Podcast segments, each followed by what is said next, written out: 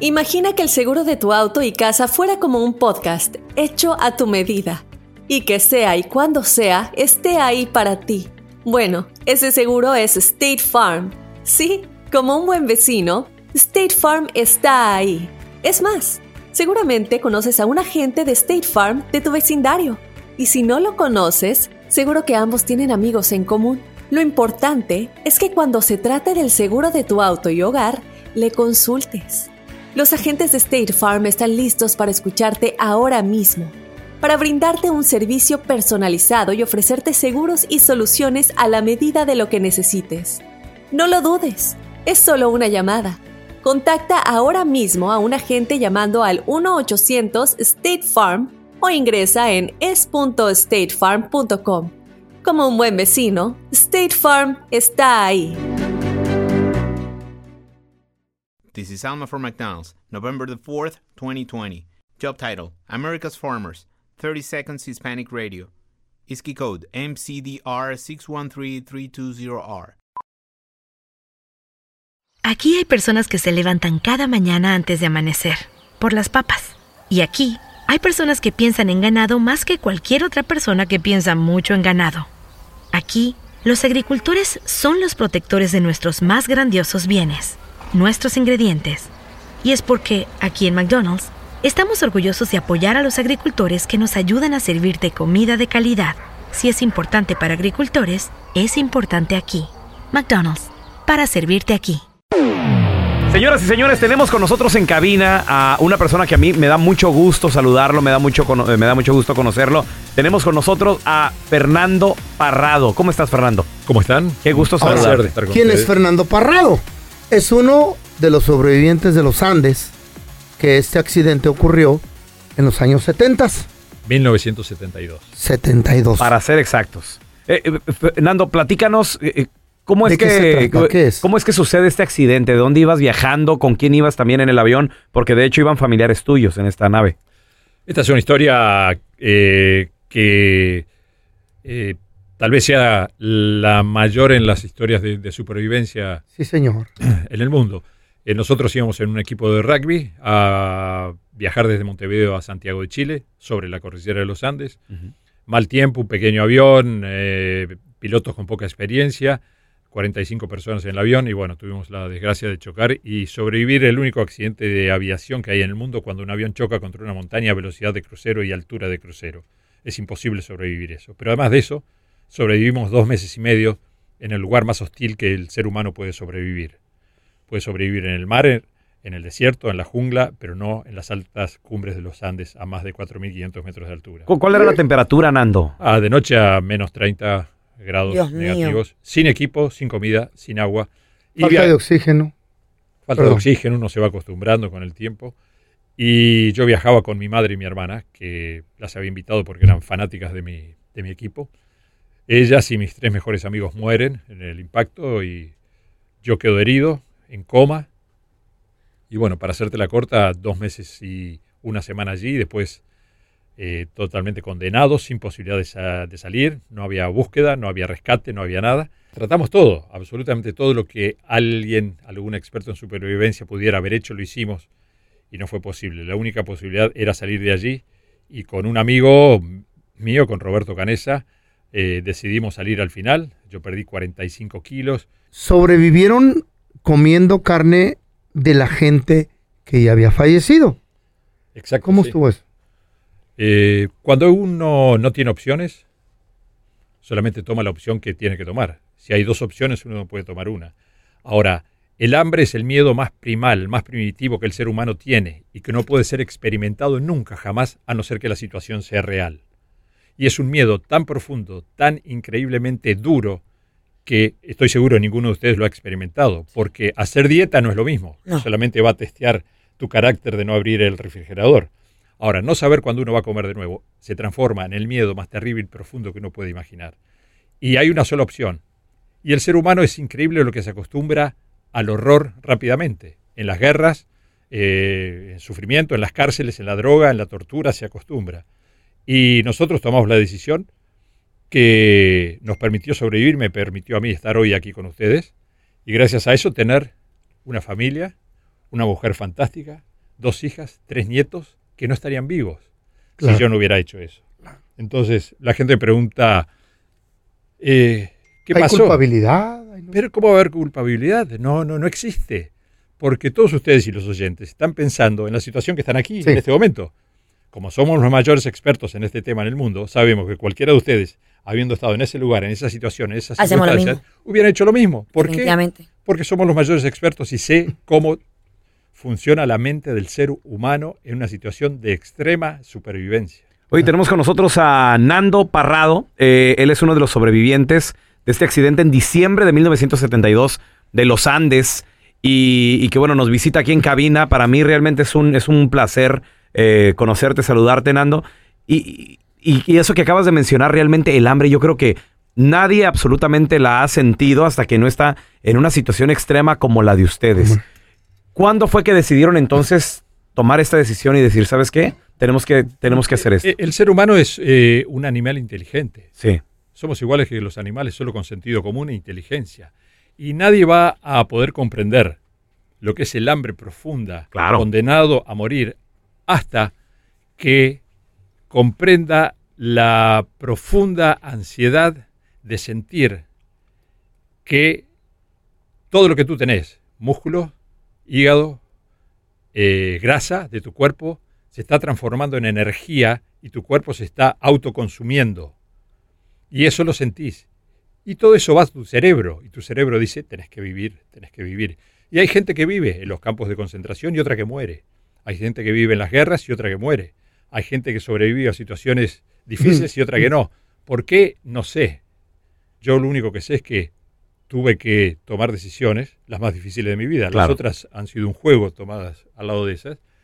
Y hoy estoy aquí gracias a las decisiones que tomamos, al trabajo en equipo, a la innovación, a la estrategia que ha sido tomada como ejemplo por, por tanta gente en, en el mundo y nosotros sin, sin querer, sino que eh, yo soy un hombre muy pragmático, me gustan las experiencias, me gusta estar vivo, me gusta sentir que estoy respirando, que estoy vivo. Si no hubiera hecho que hice, no estaría con ustedes. Claro, ¿Eh? claro. Cierto. No estaría. no Nando, estaría una, pregunta. Sí. Cuando, cuando sucede lo del accidente y que cae esa avioneta, ¿cuánto tiempo tardaste en recuperar la conciencia?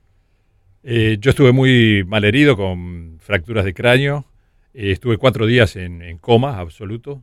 Eh, Cuatro días inconsciente. Inconsciente, absoluto. inconsciente. ¿Cómo te diste cuenta cuántos días habían pasado? Y porque mis otros amigos, esto es un milagro, porque de las 45 personas que estaban en el avión, 29 sobreviven al, al- al- al impacto, que es imposible. Uno se cae de un caballo, de una moto, de, choca en un carro Claro. en la calle y muere. Imagínate chocar de frente contra una montaña a 400 kilómetros por hora y que Sobrevive. 29 sobreviven. 29. 29. ¿El, El agua impacto. de dónde la agarraron? Digo, porque El hay que tomar agua. Exactamente. ¿El hielo, tal vez? Nosotros eh, rompimos todas las reglas de supervivencia eh, probando que podemos vivir dos meses y medio comiendo nieve. Comieron nieve. Sí. Nieve, nieve y hielo. Nada más. No hay, Ahorita no hay a la nevería a ordenar algo yo. no hay agua. Era, era la manera entonces que se, que se hidrataban. Dices que entonces son 29 personas las que sobreviven en el, el impacto, pero al final del día fueron 16. 16, claro, porque en dos meses y medio, en el peor y más hostil lugar del mundo que alguien lucha por sobrevivir, eh, pasan muchas cosas. Claro. Hay frío, hay avalanchas. Una avalancha cae mente y mata a nueve de nosotros. O sea que eh, hasta el último día, hasta el último segundo del último día, nunca se- supimos si íbamos a sobrevivir o no. ¿no? Eh, y y cuando, cuando despiertas al tercer, cuarto día, eh, te encuentras a tu hermana, a Susana, que, que bueno, pues ella también... Susana estaba muy mal herida, no, no podía moverse, no podía hablar, no podía Dios mío. nada y eh, no sé qué tipo de, de heridas tenía, pero ella muere al otro día, ¿no? Y muere en mis brazos y lo, lo difícil de esto es que uno tiene que enterrar a sus seres queridos en la nieve y a sus amigos. Y A tu no hay- mamá. a mi madre también. Y no hay tiempo para el duelo. Si esto hubiera sucedido en, en- en la ciudad, no en un accidente, una enfermedad, todo es diferente. Allí no hay tiempo. El cambio es tan grande que uno no tiene tiempo de sufrir. Y vas a decir, ¿cómo que no puede sufrir? No, yo no podía llorar, no podía sentir, no podía hacer nada. Tenía que sobrevivir. Y a veces la gente dice, qué cambio grande, me, me echaron de mi trabajo, o, o perdí, se me prendió Se fuego la preocupa casa. uno. No se que. No. Yo no he tenido problemas desde ese día. Quiero hoy. una casa de dos pisos. Ustedes vivieron en, en- en- en el fuselaje del avión. Sí, vivimos, por suerte, quedó un pedazo del fuselaje que nos protegía del viento, porque si no hubiera quedado eso, eh, morimos Mueren del el frío. primer día. Tenemos con nosotros a Nando Parrado, sobreviviente de un Los terrible Andes. accidente en los Andes en diciembre de 1972. Y er- eh, a mí me encanta tu filosofía de vida. ¿Cómo es que, obviamente, pues esto fue un parteaguas? Fue una experiencia extrema la que, la que sobreviviste. ¿Cuál es, ¿Cuál es ahora tu visión de vida, Nando? Después de todo eso, desde el 73 para acá, ¿cómo ha sido tu, tu visión de la vida? O sea, esta es mi vida. eh, la gente me pregunta cómo hubiera sido tu vida si esto no hubiera sucedido. Y digo, la otra vida no, no sucedió. Claro. Mi vida es con esto. O sea, yo tampoco puedo meterme a pensar qué es mejor la familia que yo tenía antes o la familia que tengo ahora. Mis hijas no existirían, mi mujer, mis nietos, si esto no hubiera pasado. Entonces no puedo ni meterme allí a pensar porque tendría que ir un psicólogo graduado en, en- en algunas materias que, que no existen. Pero yo soy muy pragmático, mi- el pragmatismo me salvó la vida, lo único que existe para mí es el presente. O sea, pienso en el pasado, eh, el futuro todavía no llegó. ¿Qué opinas, por ejemplo, de la gente que ahorra para el futuro? Que ahorra dinero y que tal vez no, no se disfrutan algo que realmente quieren. ¿Qué opinas de eso? Eh, el que ahorra y, y puede ahorrar un poco está bien, pero también gástenla porque se vive una sola vez. Vive. A- aquella historia de que ahorren, ahorren, ahorren, ahorren por las dudas de que en el futuro lo necesiten o disfruten en el futuro. La gente quiere ser feliz en el futuro y ese futuro no llegó. Digo, no ahorren, gástenla. Con sentido común. O sea, si tú ganas 10 pesos y gastas 11, no sirve. Si ganas 10, eh, con 4, 5, 6 cubrís todos tus costos, tus, eh, tus necesidades. Bueno, gasta algo en ti, en tu familia, porque se vive una sola vez. ¿Tú Es- crees esa que es la filosofía? Oye, Sí. Qué bonito. Si entendiéramos el poder que tienen nuestros pensamientos, jamás pensaríamos algo negativo? Eh, el ser humano es complicado y cada persona es, es diferente. O sea, eh, yo no, no, no puedo tener una ley definitiva de cómo debe comportarse cada uno. Cada uno puede hacer con su vida lo que quiera. Ahora veo a veces situaciones que digo, y este no se da cuenta de que, o sea, ya es demasiado tarde. O sea, tiene 78 años y sigue acumulando dinero para, para que se lo gasten sus yernos y, su, sus hijos nietos, sí. sus nietos, ¿no? Entonces, eh, cada uno puede hacer con su vida lo que quiera. Claro. Eh, ¿Cómo, cómo es que lo- logran salir de ahí? ¿Cómo logró? Sí, ¿Cómo logran salir? ¿Cómo, cómo son rescatados? ¿Cómo... Eh, salir de ahí fue la parte más difícil. O sea, cuando vimos que no había ninguna posibilidad de sobrevivir ni de rescate, tuvimos que rescatarnos nosotros. Entonces, con un amigo decidimos, bueno, Roberto, vámonos porque acá la situación no era infinita. Eh, Nos íbamos muriendo cada día, cada día, cada día. Entonces digo, yo tengo que esperar que llegue el verano y voy a atacar estas montañas y tratar de salir de aquí. Pero es imposible. Pero acá nos vamos a morir. Entonces decidimos un día que la única forma era intentar cruzar los Andes. Y hicimos casi 80 kilómetros a pie eh, a 6.000 metros de altura. En nieve. 6.000 metros de altura, en hielo, nieve. Nunca llegamos a la... Y para el zapato que usaron, No. yo para que no se congelara. Cruzamos los Andes hasta que encontramos del otro lado un pastor chileno, que fue el- nuestro nexo con, con la vida, pero nos rescatamos nosotros mismos. tenemos con nosotros a Nando Parrado, Ay, sobreviviente de esa tragedia en los Andes en diciembre de 1972. Su madre muere en el accidente aéreo, su hermana también. Muchas personas eh, deciden hacer lo, lo impensable para poder sobrevivir. Yo te quiero preguntar, Nando, en este momento, ¿Dios existe? Eh, ¿Cuánto tiempo tenemos?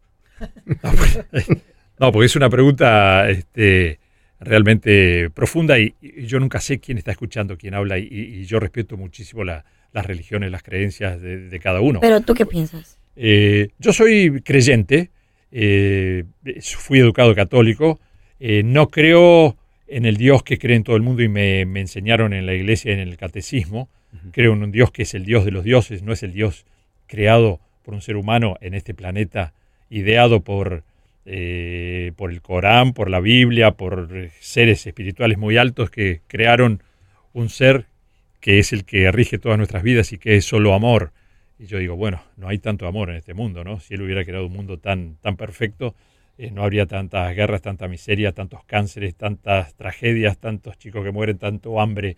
Eh, hubiera creado un mundo un poquito más, más, más lindo. Pero soy, soy creyente, voy a tener eh, un encuentro con él seguramente en el día más importante y más fantástico de la vida, que es cuando tú te mueres.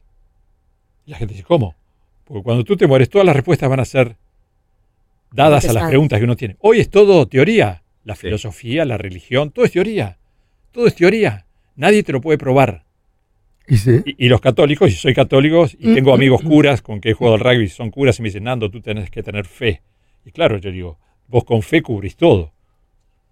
Fe es algo inventado para definir lo que no puede ser definido.